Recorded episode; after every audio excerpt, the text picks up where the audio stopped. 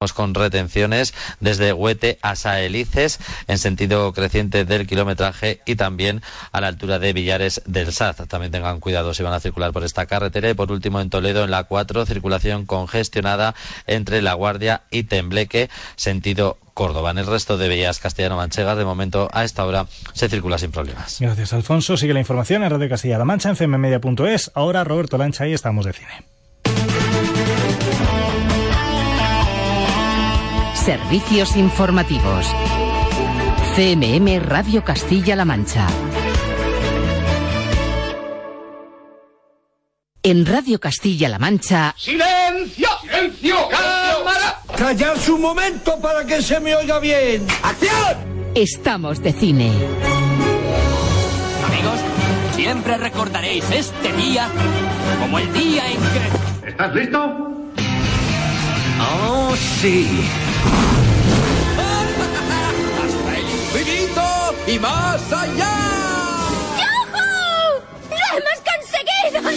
¡Oh, capitán, mi capitán! ¡Oh, capitán, mi capitán! Con lluvia, con sol, con nieve, con hielo, la función debe continuar. ¡Soy el rey del mundo! Aquí comienza el programa de cine de Radio Castilla-La Mancha.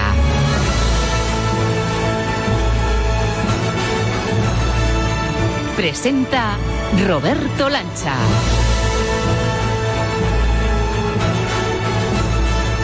Uno para todos y todos para uno. Seis años después ha llegado uno de los estrenos más esperados del año, la irrupción del auténtico All Stars, el Dream Team de los superhéroes de la Marvel.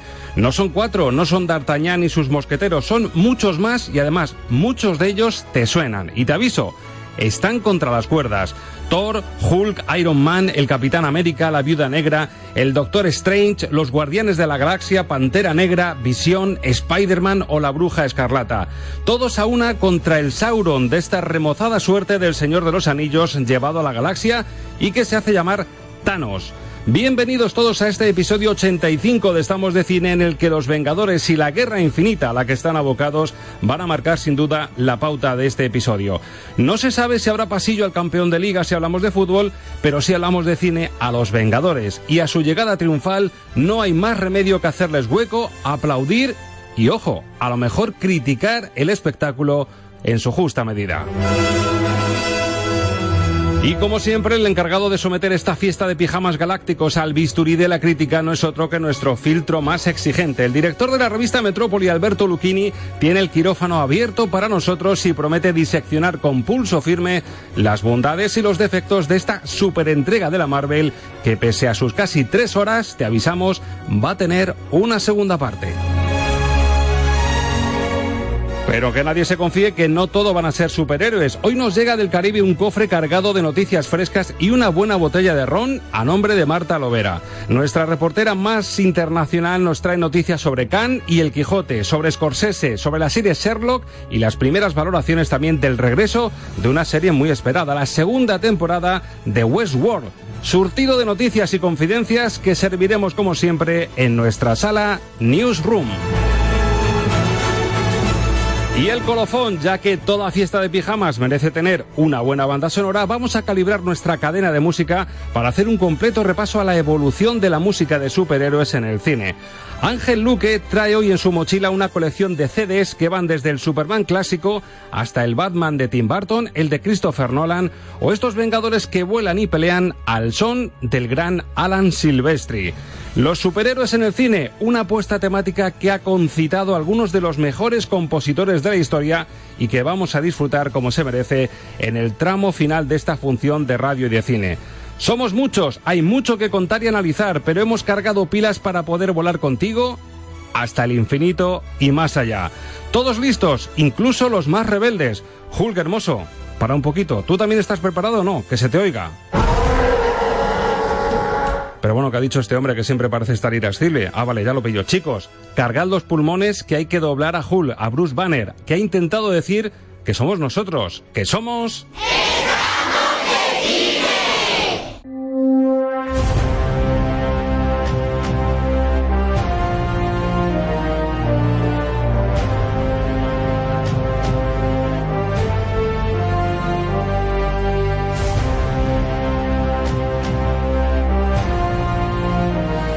Pues sí, amigos, señoras, señores, ya están aquí. Una promesa es una promesa. Tenemos que empezar haciendo pasillo al para muchos estreno más esperado del año. El pulso entre el malvado Thanos y el Dream Team de la Marvel.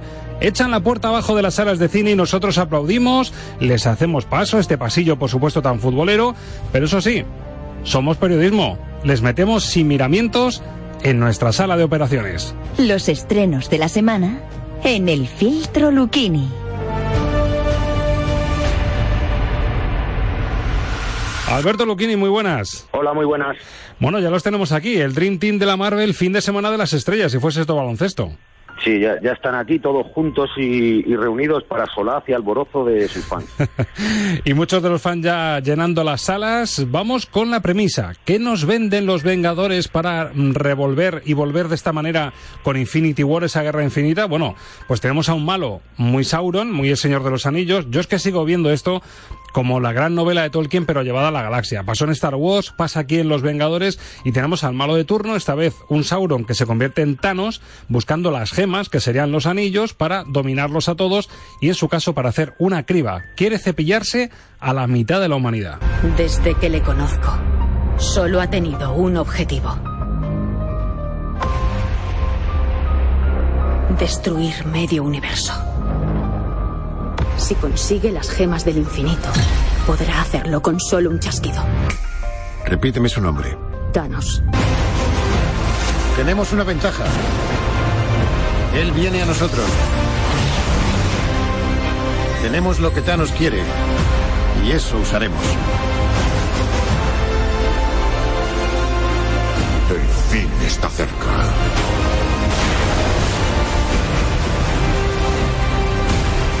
Y cuando termine, media humanidad seguirá existiendo.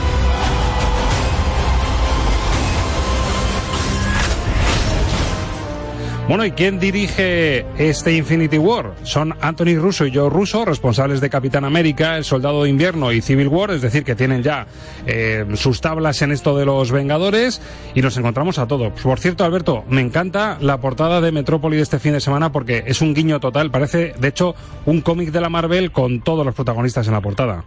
Bueno, de hecho, a mí me parece una de, de las mejores portadas que podría haber hecho Marvel. Correcto, efectivamente, más quisieran ellos incluso, ¿no? Sí, sí, vamos, me parece una, una, obra de arte y me quito el sombrero ante, ante el dibujante Guillermo Ortego. Bueno, Guillermo Ortego chapó para él Infinity War en la portada de Metrópoli, no la confundan con un cómic, si la confunden no pasa nada porque lo van a disfrutar igual. Y me encanta en el margen izquierdo que viene toda la lista con sus caritas de todos los personajes que forman parte de, de, esta entrega porque conviene tenerlos en cuenta para saber por dónde por dónde andamos.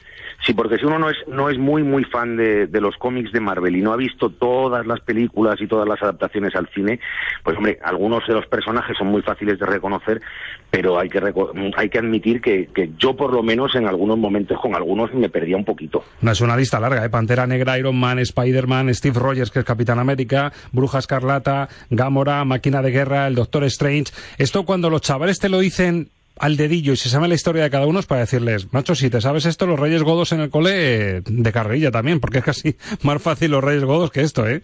Sí, sí, no. De hecho, estaba yo pensando en los tiempos aquellos que, que uno se aprendía los, los, reyes de los siete reyes de Roma. Exactamente, pues esto, estos son más todavía, ¿eh?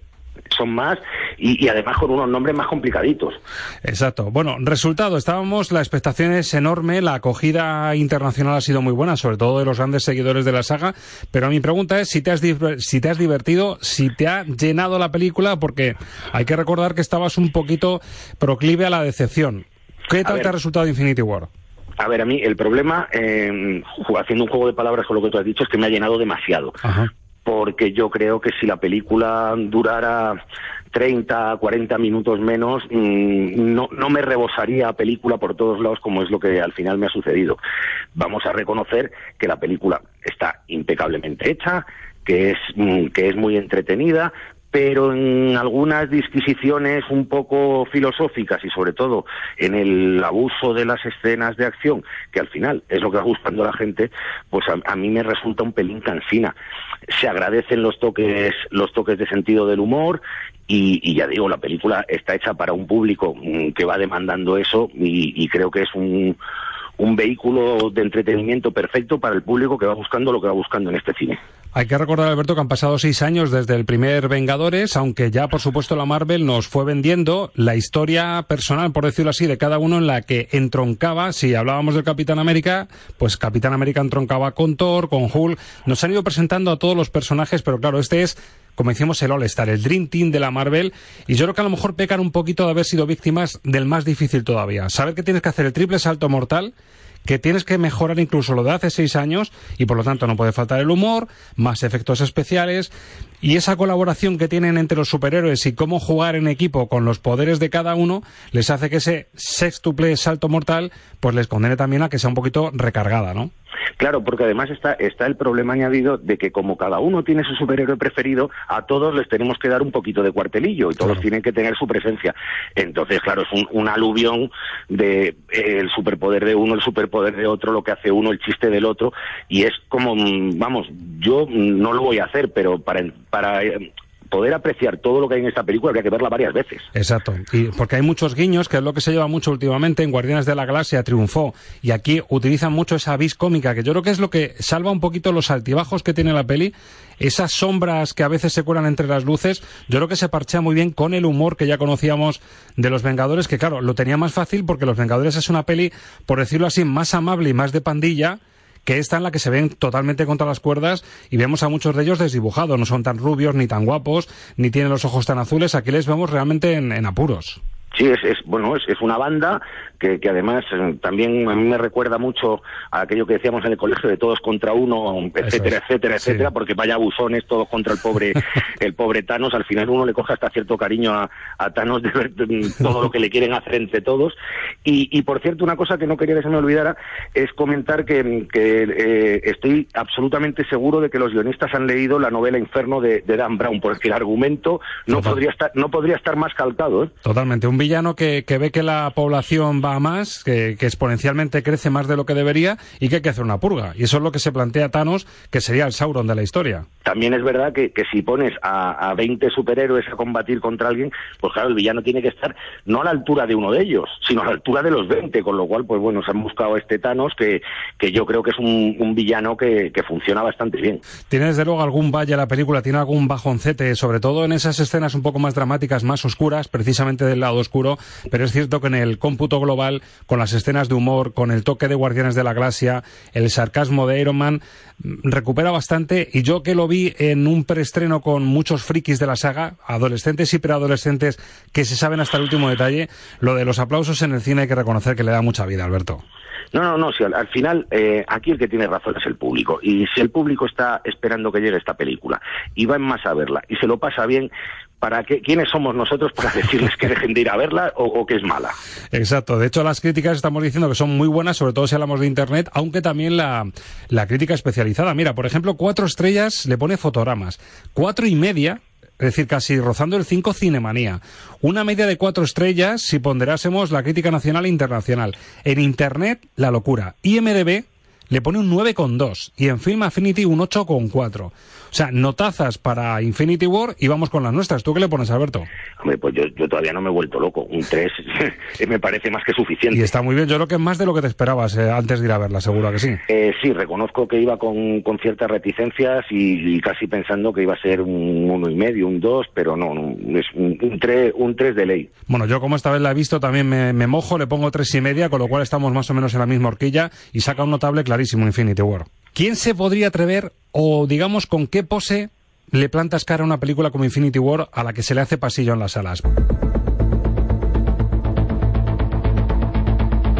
Y es lo que han hecho los responsables de una peli americana, comedia americana, que recuerda un poquito esa vena golfa de Very Bad o de Algo pasa con Mary. Se titula Noche de Juegos, la dirige John Francis Daly, el autor de la comedia Vacaciones de 2015, y Jonathan Goldstein. Aquí nos encontramos a Jason Bateman, que a mí me recuerda un poco al Xavi Alonso de la pantalla grande, y a Rachel McAdams. El tráiler, pues una cena de amigos que deriva en otra cena de amigos en la cual uno de ellos, que va un poquito más lejos, se atreve a proponerles algo realmente escandaloso. Van a secuestrar a alguien de esta habitación. Oh, una fiesta rollo Cluedo. ¿Qué dice? La persona que encuentre a la víctima ganará el gran premio, las llaves de un Stingray. ¿Solo las llaves? No, rayan todo el coche. ¡Sí! Os deseo mucha suerte esta noche. Adiós. ¿Esta pistola es de verdad? No, Annie. No, Oh, no, no, no.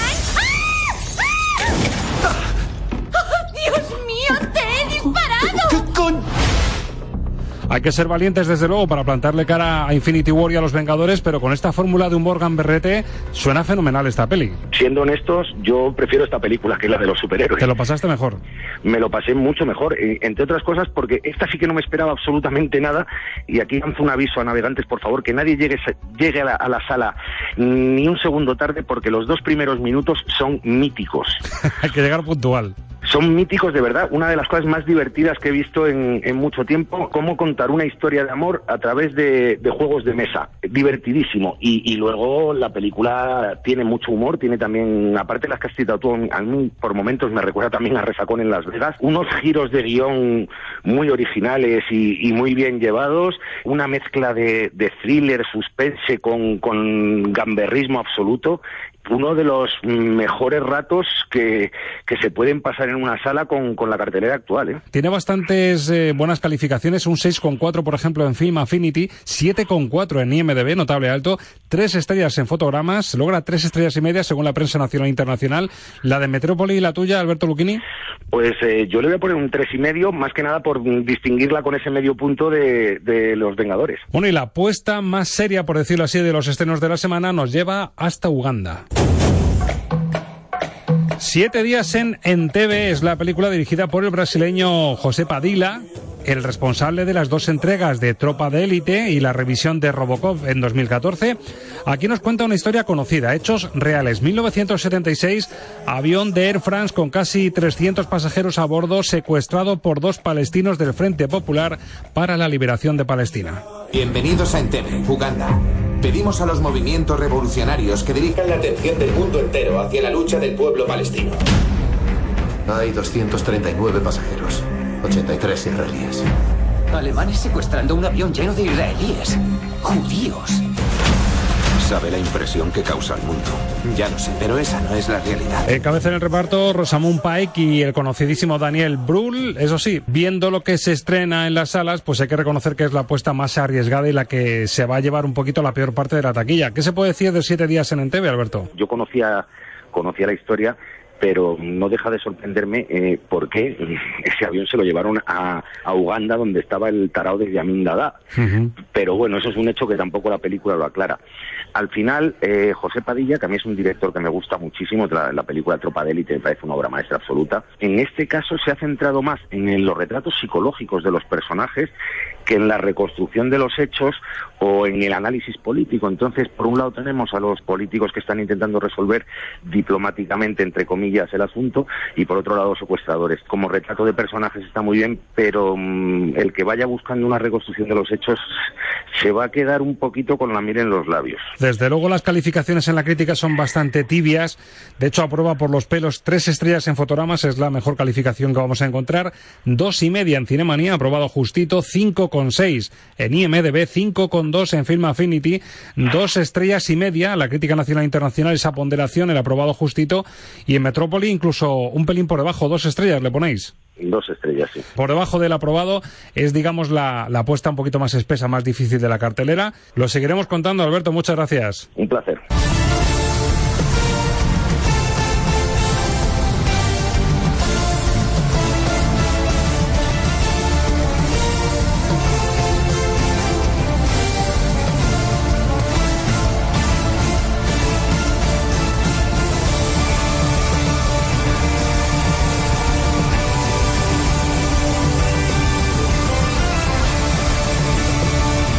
Estamos de cine.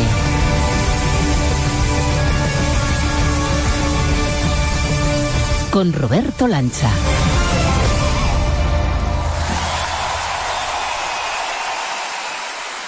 Grandísimo colofón en directo de Hans Zimmer al tema central de Piratas del Caribe, que nos llega además con cofre y con la llave de una sección que reluce de pura actualidad. Abrimos ya con ella nuestra sala de noticias. Newsroom. Las noticias flash de la semana en Estamos de Cine. Y con el contenido de este cofre tan especial, nuestra espía internacional, Marta Lovera. Marta, muy buenas. Hola, ¿qué tal?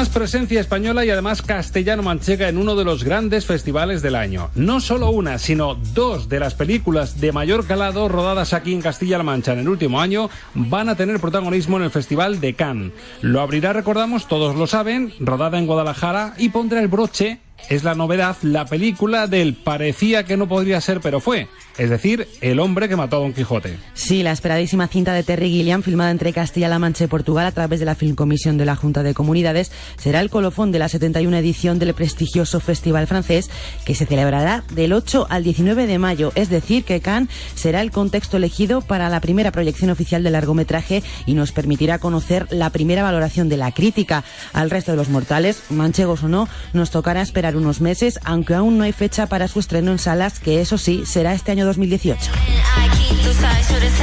Otra película muy esperada y que también verá la luz a nivel mundial en la costa francesa, aunque esta es multimillonaria y ultra comercial. Han Solo amenaza con reproducirse y tener saga propia. Ya se habla incluso, Marta, de tres entregas. Van a aprovechar el tirón, eso seguro. Así lo ha dejado caer el protagonista, Alden Ehrenreich, tiene un apellido un poquito Difícil, complicado, que en una entrevista ha dicho que ha firmado por al menos tres películas. Desde hace unos meses se rumoreaba sobre esta posibilidad, pero ahora parece que así será. El actor ha aclarado, sin embargo, que no sabía si podía dar esa información aún, así que hay que esperar a que Lucasfilm haga el anuncio oficial.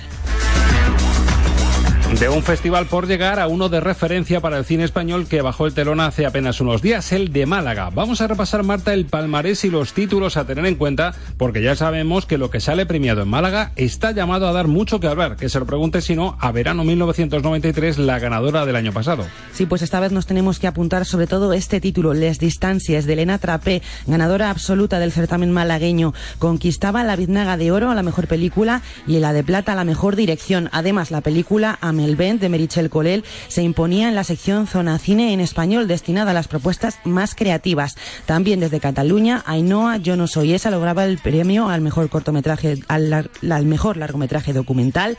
Otro título más a incluir en la agenda del año, Improvisaciones de una ardilla que se alzaba con el mejor corto documental. Y premio merecidísimo para uno de los grandes cineastas contemporáneos, el director de Taxi Driver, de uno de los nuestros o de Toro Salvaje, Martin Scorsese, va a recibir el premio Princesa de Asturias de las Artes. Elección que ya ha hecho pública la organización de estos premios, que quieren reconocer de esta forma el trabajo del director italoamericano en más de una veintena de películas como Gangs of New York, Infiltrados o El Lobo de Wall Street. Precisamente esa extensa filmografía llena de títulos que forman parte ya de la historia del cine es el motivo por el que el jurado quiere premiar el trabajo trabajo de Scorsese, que es sin duda una figura indiscutible del cine contemporáneo. Veremos si el neoyorquino acude a Oviedo a recoger este más que merecido galardón en la ceremonia de entrega que se celebrará en octubre. Y veremos si en las fotos no se cuela ninguna reina que quiera chafar alguna instantánea porque no le cuadra algo, que al final el momento Scorsese quedaría desdibujado como si de un meme se tratase, Marta. Eh, podría pasar y sería muy divertido en el fondo. Peligro a las puertas, casi nada.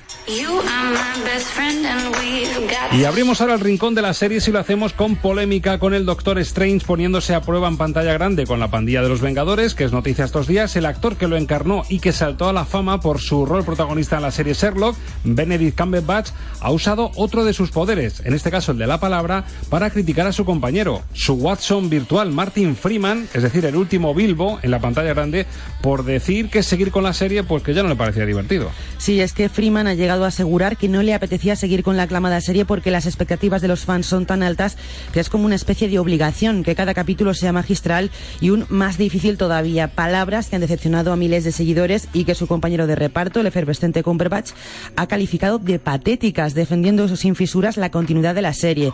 De todas maneras, mm, no tiene pinta de que vaya a haber una nueva temporada. Nos quedamos sin Sherlock. Tiene pinta de que no va a haber porque el creador Steven Moffat no tiene preparado ningún proyecto ni nada. Piensa lo que Bilbo, que ya es muy difícil mejorar esto. Pasando del tema, yo creo. Vaya por Dios. Y antes de cerrar el cofre de las noticias, tenemos que cumplir con lo prometido y hablar, Marta, del anunciado regreso y también de la valoración de una serie muy esperada, la que HBO llegó a definir en su estreno como la heredera, al menos en importancia, de Juego de Tronos. Hablamos de Westworld y yo reconozco que me encasquillé en mitad de la primera temporada, pero vamos a conocer, quiero saber cómo ha ido el estreno. Ya tenemos el primer capítulo, ya lo ha visto Marta Lovera, que tenías muchas ganas, tú sí pudiste con la primera. ¿Qué tal ha regresado Westworld? Pues ha yo creo que ha regresado mejor que la primera temporada. Mm, yo creo que esperar tanto tiempo le ha venido muy bien. La primera temporada fue un poco lenta, un poco densa, pero nos ha llevado a este punto en el que ahora la cosa se está poniendo muy interesante con los dos personajes, el de Dolores y Mif, eh, liderando una especie de revolución en el parque temático. Y creo que va a ser muy interesante porque son dos personajes muy diferentes que van a llevar una revolución de forma muy distinta. Y no sé, los primeros comentarios también de gente que ha visto más capítulos, de críticos especializados, dicen que Westworld ha vuelto a tope, con mucha fuerza y a lo mejor ahora sí que empieza a hacerse un hueco muy importante en, las listas de las mejores series. Venga, como Alberto Lucchini, sobre 10 al primer capítulo de regreso de Westworld, sobre 10 que le pone Marta Lovera. Yo le pongo un 8. Un 8, notable alto para, para Westworld. Pues nada, seguiremos hablando y la semana que viene el cuento de la criada. Madre mía. Que también la tenemos ahí, nos vemos dos capítulos si te parece y analizamos en una semana. Esa sí que va a venir fuerte, ya verás. Gracias Marta. Adiós. Hasta luego.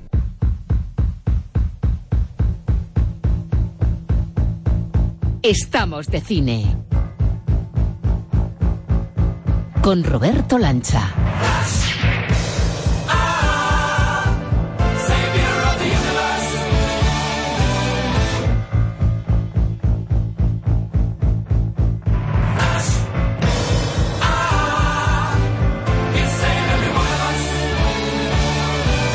Bueno, bueno, bueno, el cajón que abrimos hoy. Ángel Luque, muy buenas. muy buenas, Roberto. Además te esperaba yo así en pijama. Fiesta de pijama, se puede decir, lo que afrontamos, ¿eh? En pijama con calzón por encima. Exactamente, como tiene que ser. No me suele... Es que duermo sin pijama, o sea, directamente. no me suele gustar los pijamas y menos de ese, de ese estilo, pero, pero podría ser un buen... Sí, sí, un buen aderezo para hoy. Fiesta de pijama. Seguro que de niño soñaste alguna vez cuando vimos esas películas que nos marcaron la infancia, seguro que sí que soñaste con verte, claro, no, no, lo veas como un pijama. No, no, no, claro. Lo veas como un traje preparado para todo. ¿Y qué traje? Sí que soñé con ello, sí que me, me gustaba muchísimo, especialmente el personaje de Superman. Siempre me ha gustado mucho. Yo he sido más de Superman que de Batman, que de Spiderman. Yo también. Y jugar, jugar en la calle, vamos, jugar en la calle a Superman, aunque saltaras, pues yo qué sé, de unos 20 centímetros como mucho, pero vamos, volabas. Bueno, la actualidad nos lo pone en bandeja porque todo el mundo está ya con Infinity War en, en la boca, yendo a las salas en más a ver una nueva entrega de un espectáculo visual que es el más difícil todavía. Lo es en lo musical, lo es en lo cinematográfico, pero esto nos va a servir para hacer un antes y un después, para contrastar lo que eran los superhéroes de una época, sobre todo finales de los 70, que es cuando irrumpe Superman, principios de los 80, este Flash, este Flash Gordon, con música de Queen, a los que ya tocamos con el tema de los inmortales, pero antes, antes sí. en el año 80 ya hicieron la incursión para el primero de los superhéroes que recordamos junto a Superman, un Flash que fíjate, en imagen yo creo que parece más viejuno todavía que el Superman, el primer Superman. La calidad en producción era menor, y eso se, eso se, nota. Aunque fuese del año 80. Y de hecho no es una película que sea muy recordada, eh, o sea, no, no ha pasado dentro de, de, la época histórica, efectivamente, de esos años finales de los 70 y los 80, a pesar de que no había tantas competidoras, no se ha quedado así en la retina del espectador, ni siquiera este tema dentro de la discografía de, de Queen es uno de los más simbólicos, igual que los que aparecieron los Inmortales marcan eh, la historia del grupo, este tema, desde luego que no. Los superhéroes como excusa para entender y para ponderar cómo han cambiado también las bandas sonoras y el propio cine. Cómo hemos pasado de superhéroes que en pantalla pues a lo mejor irrumpían cada década, cada 10, 11 años vamos a ver la evolución, a de repente una auténtica eclosión. Y es una evolución en la que vamos a ver que han participado muchos de los grandes compositores que conocemos. No es un género menor, sino que desde el principio vemos a grandes compositores implicados y desde luego si tenemos que contar un icono de un gran compositor que irrumpió para hacernos volar en pantalla, nos vamos al año 80 y a ese superhéroe preferido con el que empezamos este especial Super Heroes, el hombre de acero, John Williams, Superman.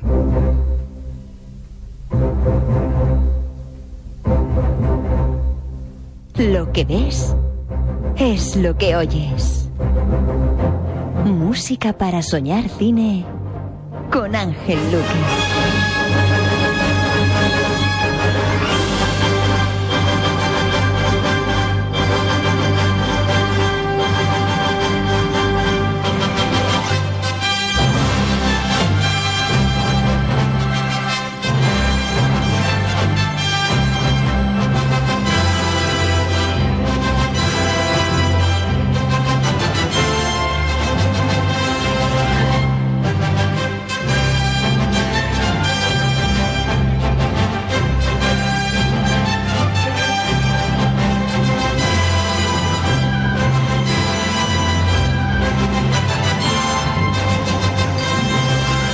Año 1978, es decir, dos antes que Flash Gordon, un año después de Star Wars, y claro, John Williams, después de sorprender con esa fanfarria alucinante y esa composición para la película de, de Star Wars, era casi el compositor preferido para hacer esta aventura de Superman. Sí, eh, porque había cogido eso, cuando el otro día hablamos de 2001, decíamos que nadie se había atrevido, y en 2001 no se permitió, no se habían atrevido a, generar música propia para la ciencia ficción, ¿no? De repente, eh, Williams abre la lata y la abre de una manera magistral, y entonces a partir de ese momento, mm, pues eh, Williams y Goldsmith, que son los que se van dando un poco el relevo el uno al otro en este tipo de cine durante estos años eh, finales de los 70 y sobre todo potencialmente los 80, fundamentalmente, todo lo que suena a héroes, ciencia ficción, villanos, eh, malvados y, muchos efectos especiales lleva la firma. Entonces, claro, eh, esto se ha hablado muchas veces, ¿no? El parecido, la similitud entre este tema de Superman y el de la Guerra de las Galaxias. Y ciertamente se parecen, porque claro, estos temas son tan importantes que ensombrecen al resto de temas que hay la banda sonora de Superman. Es decir, casi nadie, no, no sé cuánta gente se acordará de otros temas que aparecen en Superman, porque esto es Superman. También hay que decir que la banda sonora es menor en comparación a la Guerra de las Galaxias.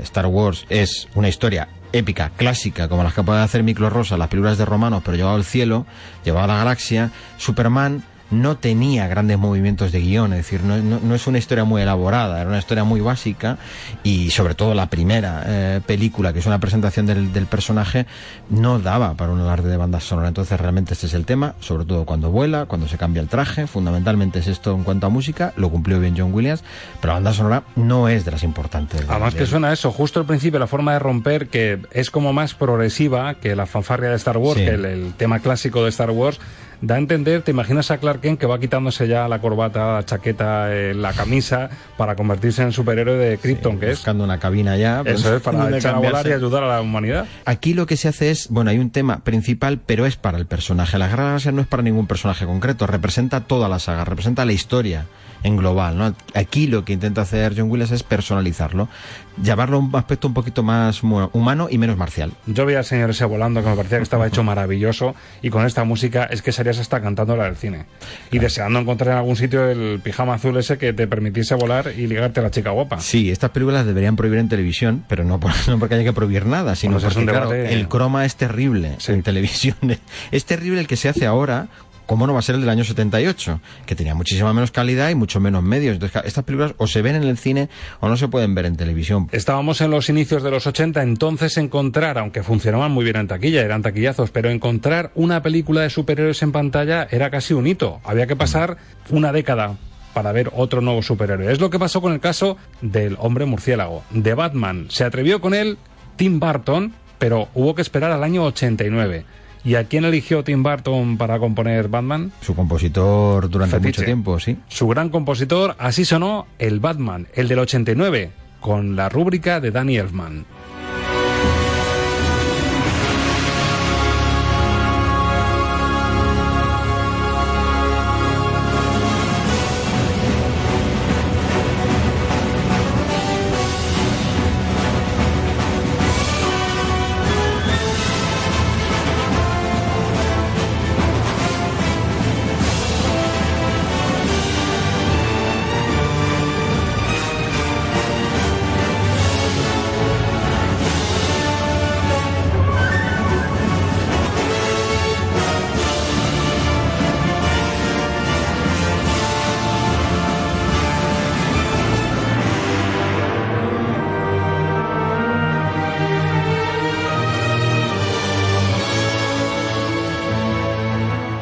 Podía ser otro que Danny Elfman, que yo creo que tiene esta atmósfera, es capaz de otorgar esa atmósfera, como hizo en Eduardo Manos Tijeras, por ejemplo, de cuento, de cuento gótico, también con cierto barroquismo, y a este tipo de Batman, al Batman que nos... Eh, con el que nos sorprendió Tim Burton, le iba perfecto este tema. Como anillo al dedo. Ya la coloración de Elman y, Tim Burton venía de dos, tres películas antes, pero realmente cuando se consolida, cuando se oficializa, cuando saltan al estrellato, eh, los dos, los dos, tanto Tim Burton como, como Daniel Mann eh, juntos, es en esta película de Batman. Es el gran momento de mostrar cuál es el estilo de Elman, que luego se consagraría y culminaría, llegaría a la cúspide con Eduardo Manos Tijeras, eh, sin duda alguna. Este es uno de los binomios que no habíamos tocado todavía y que, bueno, hoy no va a ser el día tampoco, pero muy interesantes que ha dado la música cinematográfica, porque además ha tenido como los grandes, eh, como las épocas clásicas de los compositores. Ha tenido sus altibajos, tuvo una época de ruptura, luego una época de vuelta que ya no fue igual,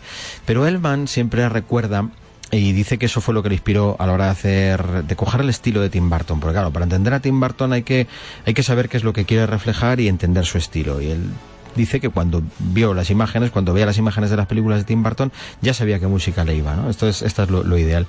Pero Daniel Mann siempre ha recordado, y lo ha dicho en muchas entrevistas, que él siempre tenía el recuerdo cuando componía de pequeñito, sentado en el cine, escuchando las bandas sonoras de Bernard Herrmann, y cómo le impactaba la forma de hacer de Bernard Herrmann. Y sinceramente, yo creo que Daniel Mann, a pesar de que ahora está en época baja y que no es su gran momento como compositor, durante estos años fue un poquito el Bernard Herrmann de, ese tiempo. Marcó con un estilo muy personal, muy indiscutible, algo único dentro de las bandas sonoras en su forma de, hacer. Y los encargos que le hicieron, yo no sé si había algún compositor tan preparado como él para, para hacerlos.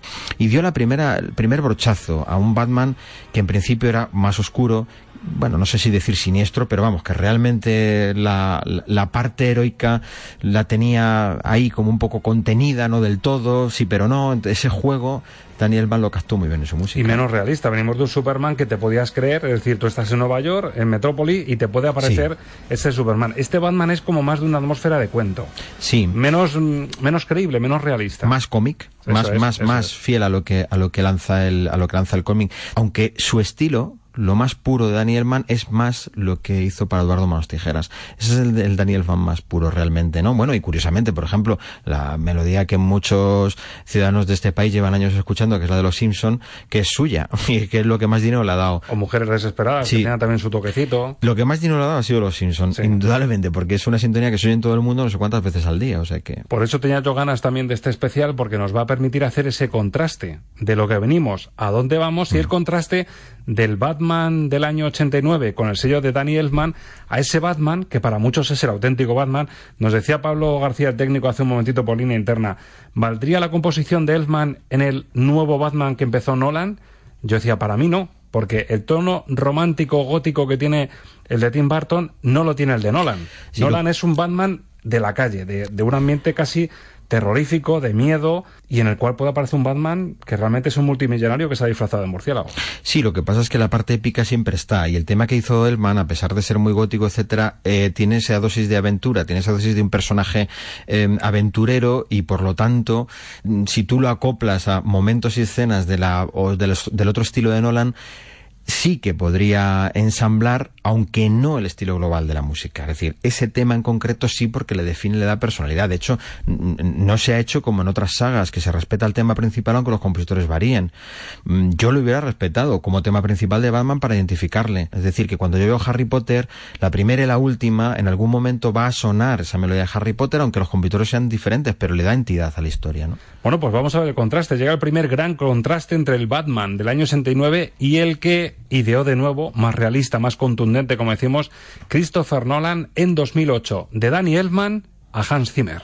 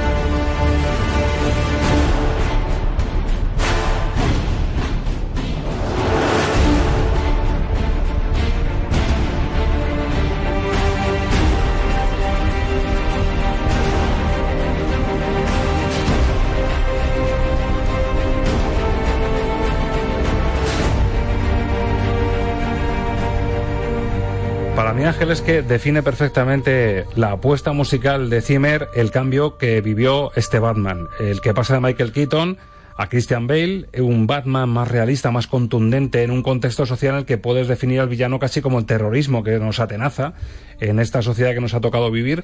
Esa percusión que le gusta meter a Zimmer, esas distorsiones para enfatizar lo sórdido. Yo creo que es la, la, gran evolución que se nota del uno al otro, ¿no?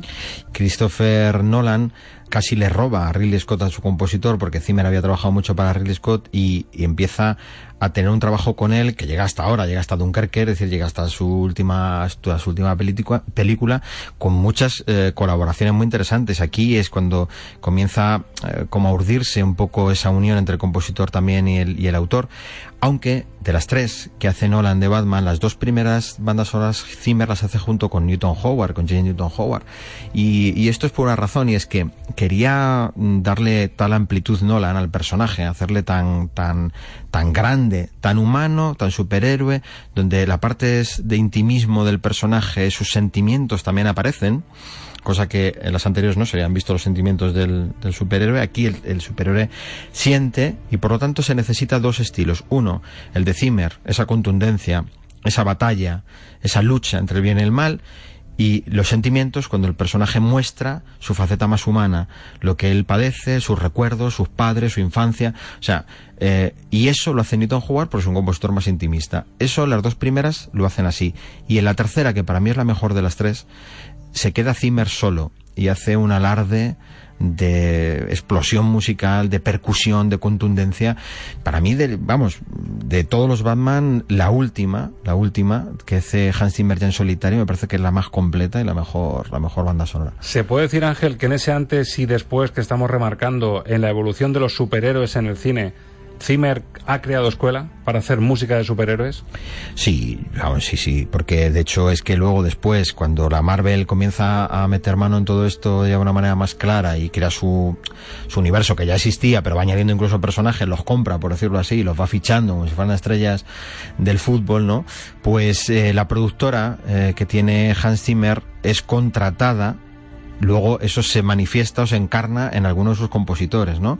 Entonces, Tyler Bates que es el que hace las bandas sonoras de Guardianes de la Galaxia, viene de la producción de Zimmer. Eh, Gregson Williams, que hace Wonder Woman, aparece de ahí.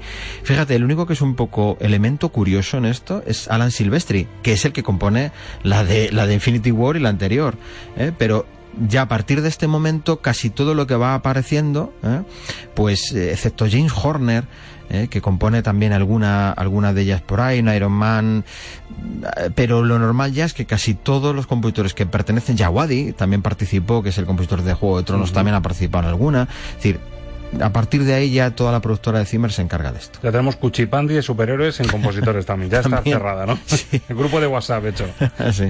Bueno, evolución de Batman en lo musical, evolución de Elfman, vamos a comprobarla ahora desde el Batman que hizo con Tim Burton hasta el Spider-Man. Le encargaron el primer hombre araña en pantalla, un poco en condiciones que vimos, con el sello de Sam Raimi, y este es el Spider-Man de Tobey Maguire, uh -huh. para que la gente lo Sí, entienda. bueno, iba a decir, cuando, se, cuando Daniel Mann tiene su crisis personal con Tim Burton, es este director el que le ficha y el se tío le... Sam Raimi le dice por eso hace Spider-Man porque eh, ahora en esta época no estaba trabajando para Tim Burton. Entonces es curioso que él haga Batman que él haga Spider-Man es decir está ahí metido en ese en ese mundo. Eh, cuando realmente el man estaba ya en época baja y bueno pues eh, Sam Raimi es el que le dice no no tú vente conmigo que vamos a hacer alguna cosa más. le dijo Dani atrévete con el hombre araña a ver qué sale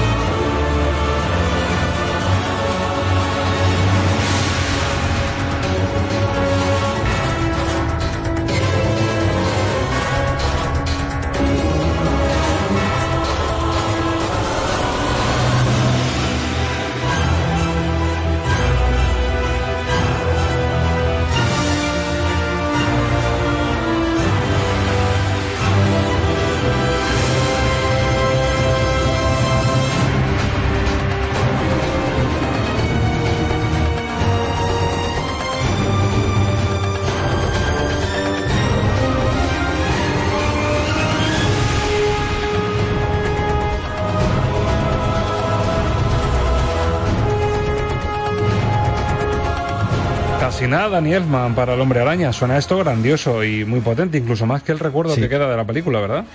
Está trabajando para otro director. Claro. ¿Eh? Aquí nos sirve de, de- de- de muestra. Energía nueva y motivación nueva. Claro, el enfoque de la película por parte de Raimi era totalmente diferente, no tiene nada que ver con, el- con las historias de Tim Burton, no tiene que ver con ese mundo gótico, ese mundo oscuro, y entonces aquí eh, Elman desarrolla un tipo de banda sonora más propia de la época, de la épica, perdón, más propia de lo que se le quería dar al personaje que irrumpe en este mundo donde todavía faltaba él. Era curioso que hasta el año 2002 no apareció una película de Spider-Man cuando es un personaje tan, tan conocido, ¿no?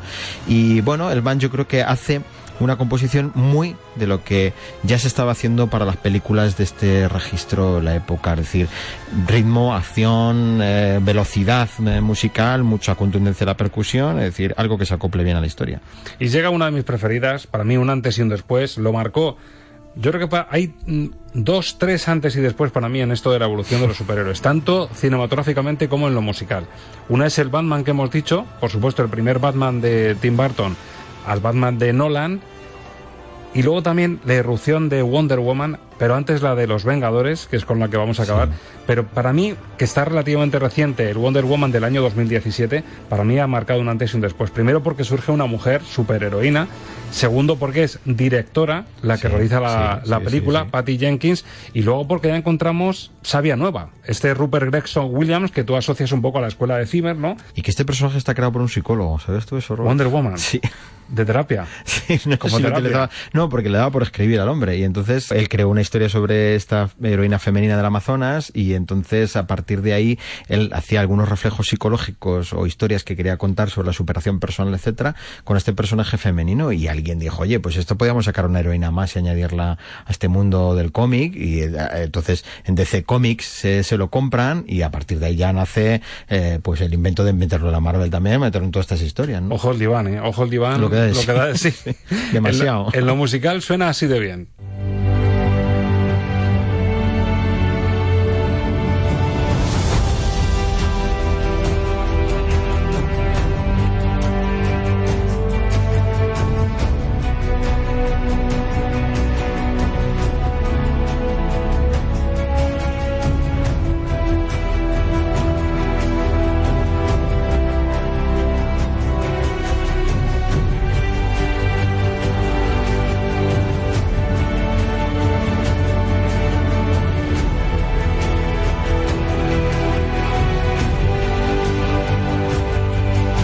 Sonora a mí me parece épica también, Sí, emotiva magnífica. y magnífica y envuelve muy bien la historia, que es para lo que se hace una buena banda sonora. Eh, los hermanos Gregson Williams, Rupert y George Gre- Gregson Williams son de los que, que- de los que están haciendo cosas muy interesantes en el cine últimamente, así así de claro, están haciendo muy bien y eh, cogen muy bien la, la- la dinámica de lo que les pide Hans Zimmer, de lo que es ese estilo que él y esa forma que él, que él ha creado y yo creo que el resultado de la película es espléndido, es una película muy entretenida y que tiene un registro musical muy interesante, así que cumple muy bien su función. Además venían del videojuego, de comedias Sí. de animación, Mm. es decir, tampoco es que viniesen justo de películas mm, con mucha épica, venían de, entretenimiento puro y duro.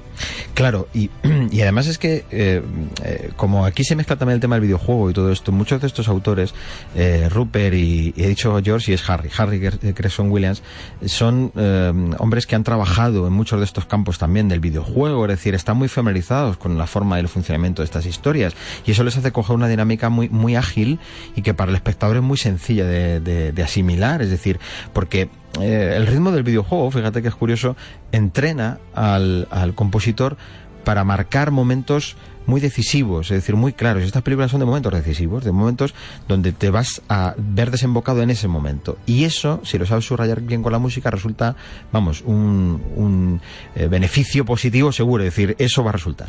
Una delicia Wonder Woman y su banda sonora y para mí el punto de inflexión que te decía Ángel, importantísimo el de los Vengadores. Año 2012, es decir, ya ha pasado un tiempo, seis añitos, tampoco es mucho, pero sí es cierto que marcó también un antes y un después. Tanto el Batman de Nolan como lo que es ya en aglutinar, es decir, sumar todas las fuerzas de la Marvel en los Vengadores. No solo te voy a vender a Hulk, a Thor, a Iron Man, todos juntos, sino que encima te vas a reír. Es que la clave es el humor, ¿eh? Sí. Si no lo meten humor, yo creo que no hubiera que lo aguante. Exacto. Bueno, aquí Alan Silvestri. Aquí Sí. verso suelto, verso libre, pedazo de compositor maravilloso de mis preferidos, y es al que le encargan los Vengadores. Se salen de Zimmer, se salen de Elfman, de los clásicos, de los más conocidos asociados a este tipo de cine? Mm, bueno, es verdad que yo creo que le salió bien la primera y eso también hace que pueda ser fácilmente confiable la segunda si, si te salió bien la primera. Exactamente. Silvestri, que compuso la banda sonora de Los Vengadores en 2012 y que en este 2018, con esto que se está viendo ya en pantalla, Infinity War, Alan Silvestri ha ideado esto.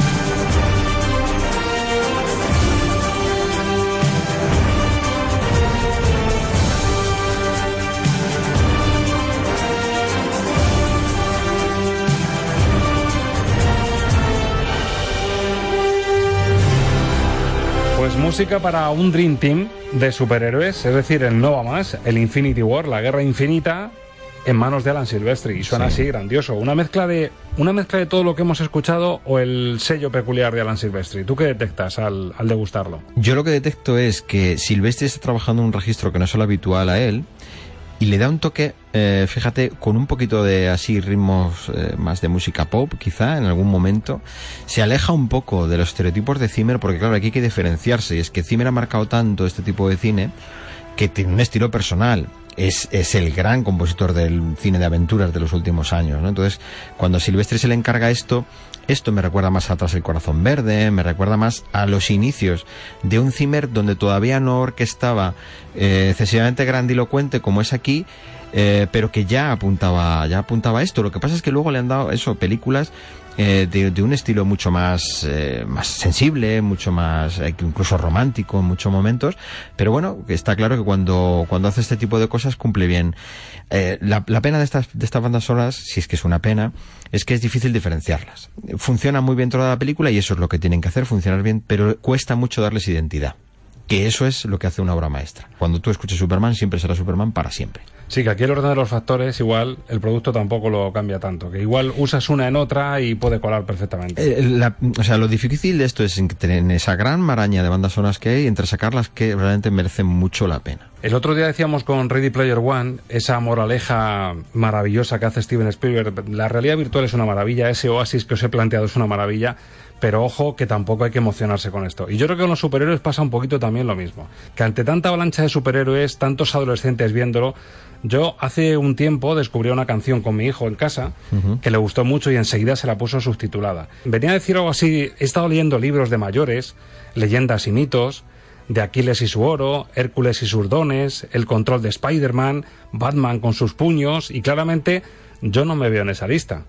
Y llega la chica, la chica que nos enamora en la preadolescencia y dice, ¿pero a dónde quieres llegar? ¿Cuánto quieres arriesgar? No busco a alguien con poderes sobrehumanos, alguna clase de superhéroe, ni tampoco busco una felicidad de cuento de hadas, solo busco a alguien que pueda acudir, alguien en quien poner mi cabeza en su hombro, alguien a quien poder besar. Quiero simplemente algo justo como eso.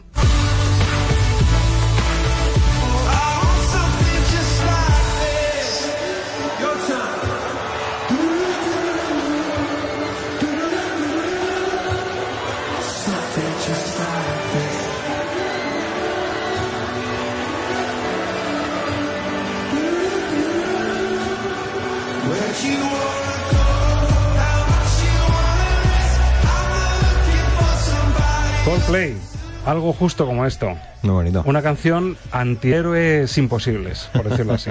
bueno, y que al final lo que viene a decir es que los grandes superhéroes son los que cada día hacen de su vida lo mejor posible, con los pocos medios que tengan, con la dureza del día a día, intentan levantarse cada día y ser héroes en su pequeño mundo, que eso ya tiene mucho mérito. Tú eres uno de los míos, Ángel.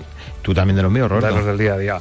Muchas gracias. gracias Hasta a ti. la semana que viene. Amigos escuchantes, lo han escuchado, los grandes tipos, las grandes superwoman, están en el día a día, en cada uno de los ratos normales que nos separan de la próxima cita con Estamos de Cine. Gracias por ser especiales y compartir vuestro tiempo con nosotros. Con ratos como este de radio, cine, complicidad y buena música, los malos lo tienen bien chungo con nosotros. Hasta la semana que viene.